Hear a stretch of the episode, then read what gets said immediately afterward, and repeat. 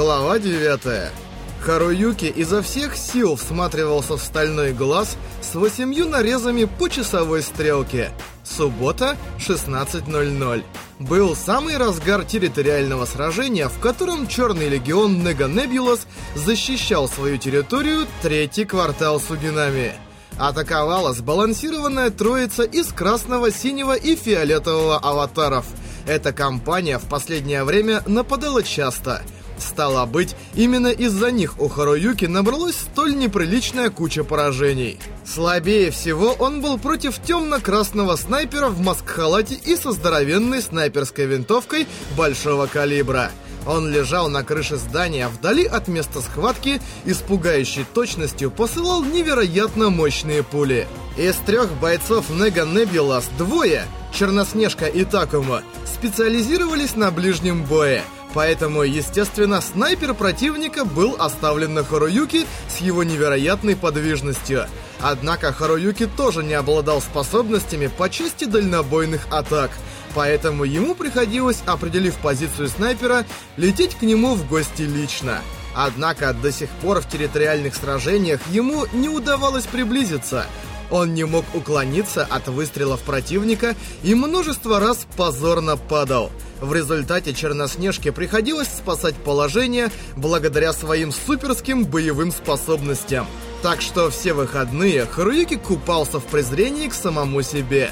И сейчас он летел на полной скорости, а с крыши в километре впереди за ним внимательно следила черная дула.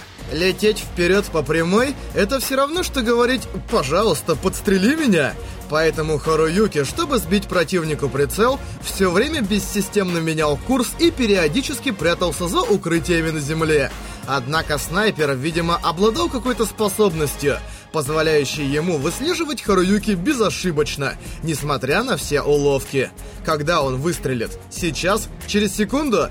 Пролетая над домами на полной скорости, он то тут, то там видел зрителей. Сразу после своего дебюта Харуюки был очень активен. Как-никак, единственный аватар, способный к полету.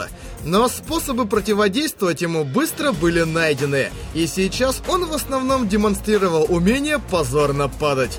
Если это зрителей разочаровывало, пожалуй, так даже лучше. Последнее время, пролетая мимо них, Харуюки думал, а не смеются ли они над ним, и от этих мыслей у него в голове все раскалялось. А на поле боя внизу, пока Такому и Черноснежка сражаются со своими противниками-рукопашниками, поглядывают ли они на него? Сможет ли он сегодня разобраться со снайпером? Или же им двоим опять придется за него отрабатывать? Когда же ты выстрелишь? Стреляй уже! Сними с меня этот груз! Харуюки вошел в режим неудачника, как вдруг его глаза сами собой распахнулись. Это просто копия прошлой недели. Неужели он ничему не научился? Конечно, за ночь он не стал сильнее. Столь незначительная тренировка не могла внезапно подарить ему способность уворачиваться от пуль. Но он может изменить подход. Я сражаюсь не ради того, чтобы клево выглядеть перед зрителями. Не ради уважения Такому, не ради похвалы Черноснежки. Ради него самого. Слабый, никчемный, толстый, ненавидящий самого себя. Он хотел сражаться так, чтобы сегодня нравиться себе чуточку больше, чем вчера. А значит, не сбегать! Тихо отругал он сам себя и вновь напряг зрение. Не смотри на дуло. Враг вовсе не эта крупнокалиберная снайперка, а тот, кто сейчас там лежит. Аватар с пальцем на спусковом крючке. Этим аватаром управляет Бёрстлинкер. Его мозг должен послать сигнал. Намерение выстрелить. Почувствуй его. Харуюки устремил всю свою силу воли на то, чтобы отвести взгляд от дула, и уставился взамен прямо в правый глаз снайпера, глядящий сквозь прицел. А потом он ощутил, что противник едва-едва шевельнулся. В следующее мгновение вдали сверкнула оранжевая вспышка, и пасть винтовки выплюнула сверкающее поле.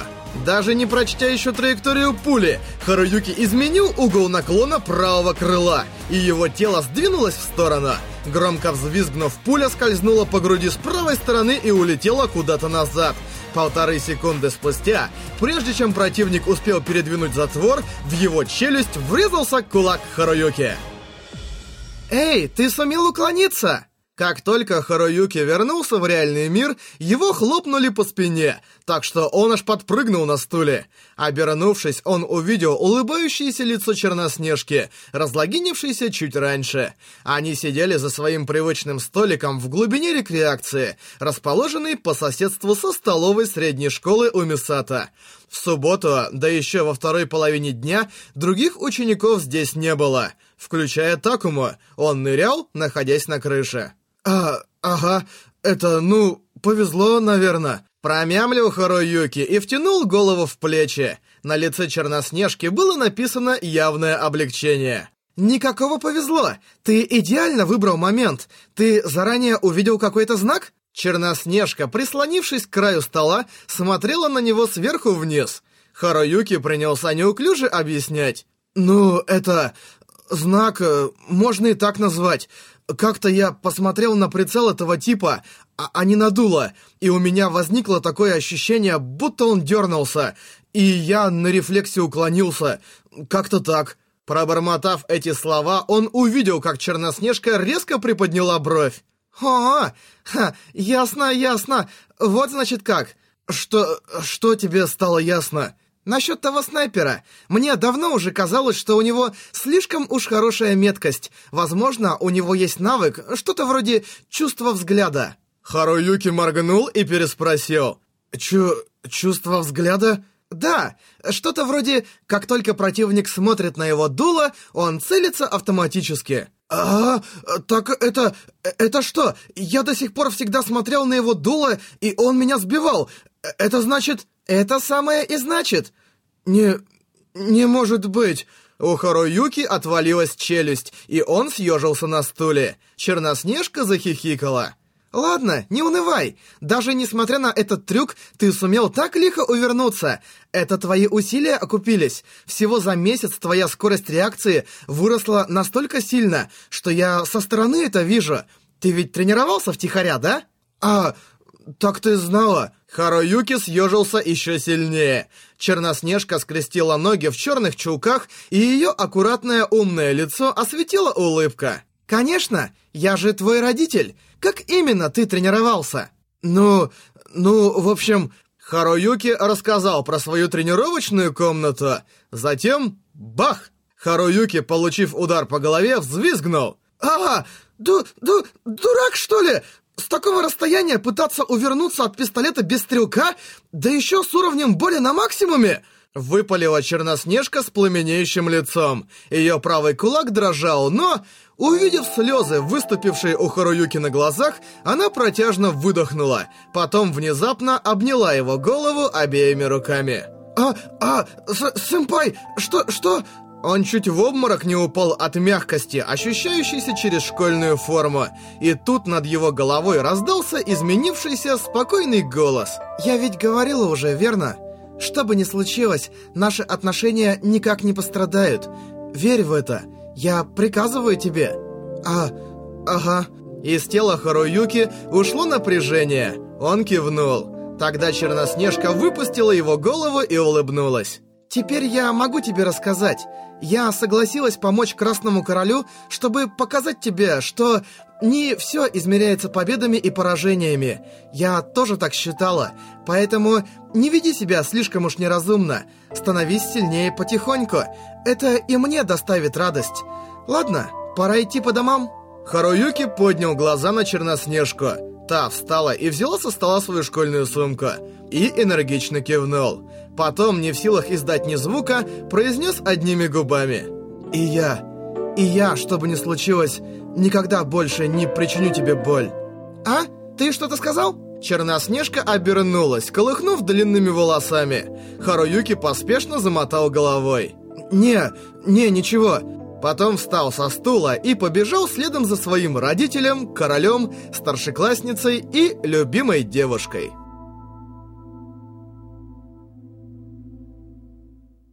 Открыв дверь своей квартиры, Харуюки втянул воздух, в котором еще остался сладковатый запах.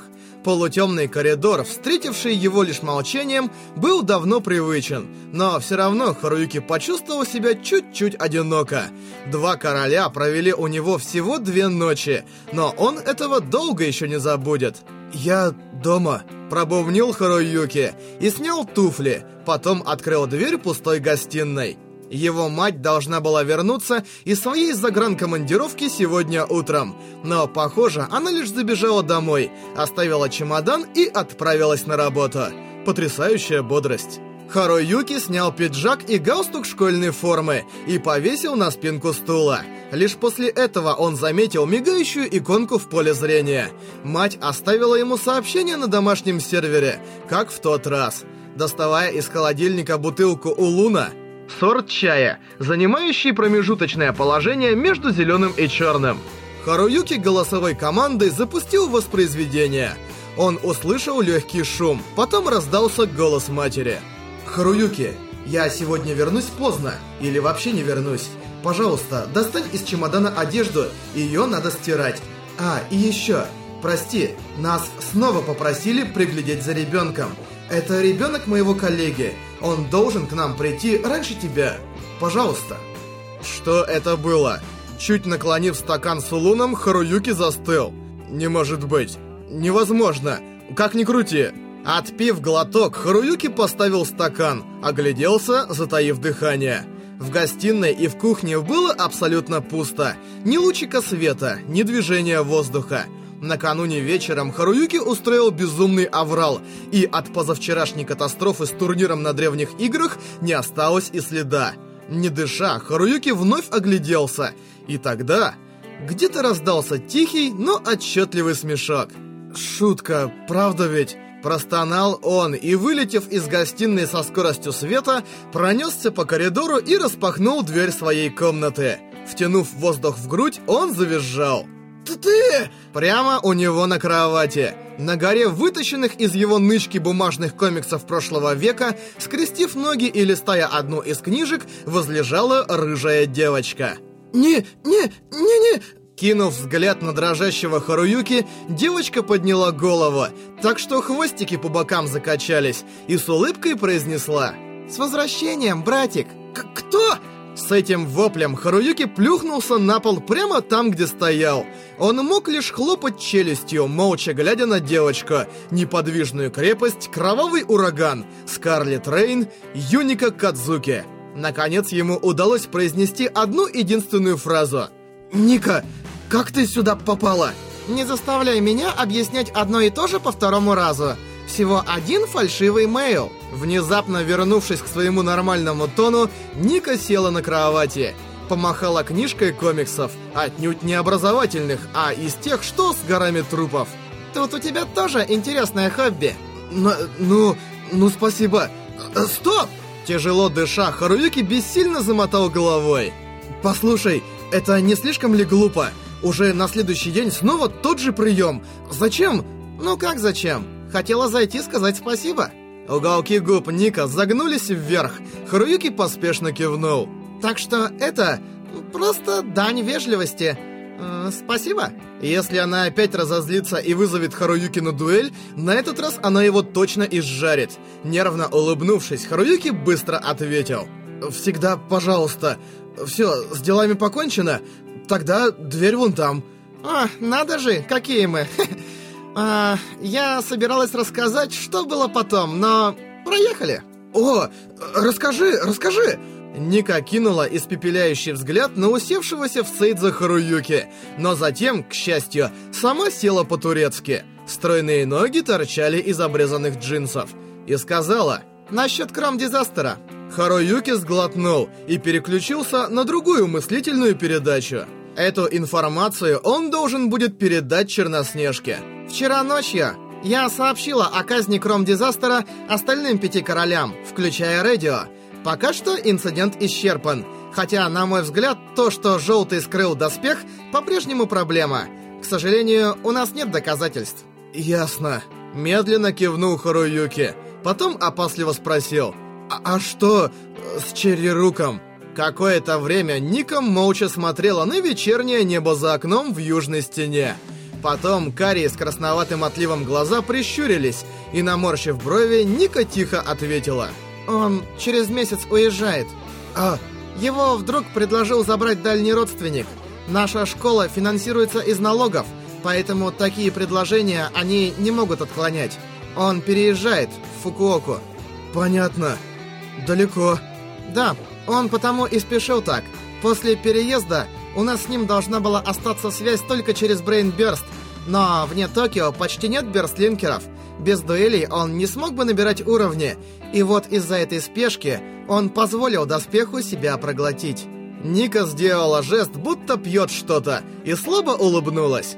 На сегодня, возможно, потому что он потерял Брейнбёрст, он стал таким, каким был.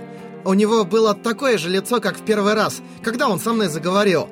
В последние дни он не ходил на уроки и ни с кем не разговаривал. А сегодня мы поговорили нормально. И тогда я подумала, пусть он больше не Бёрстлинкер и уедет в Фукуоку. Есть же другие VR-миры, кроме ускоренного, правда? Харуюки, глядя на нее, энергично кивнул. А, да, ну конечно. Вот поэтому, хотя я никогда раньше об этом не думала, надо поиграть в какую-нибудь еще VR-игру. Вместе с ним. Во что-нибудь, во что можно играть долго. Если знаешь что-нибудь подходящее, посоветуй. Ясно, ясно. Вновь Харуюки закивал, потом ответил. «Ну, из того, что у меня есть, можешь брать что хочешь.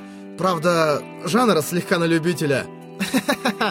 Посмеявшись, Ника вдруг отвернулась и принялась копаться в рюкзачке рядом с собой. Достала она коричневый бумажный пакет. Не сильно кинула его. Харуюки поспешно протянул руки и поймал. Что, что это? Ну, в общем, это в знак благодарности. Ты тогда лопал за обе щеки.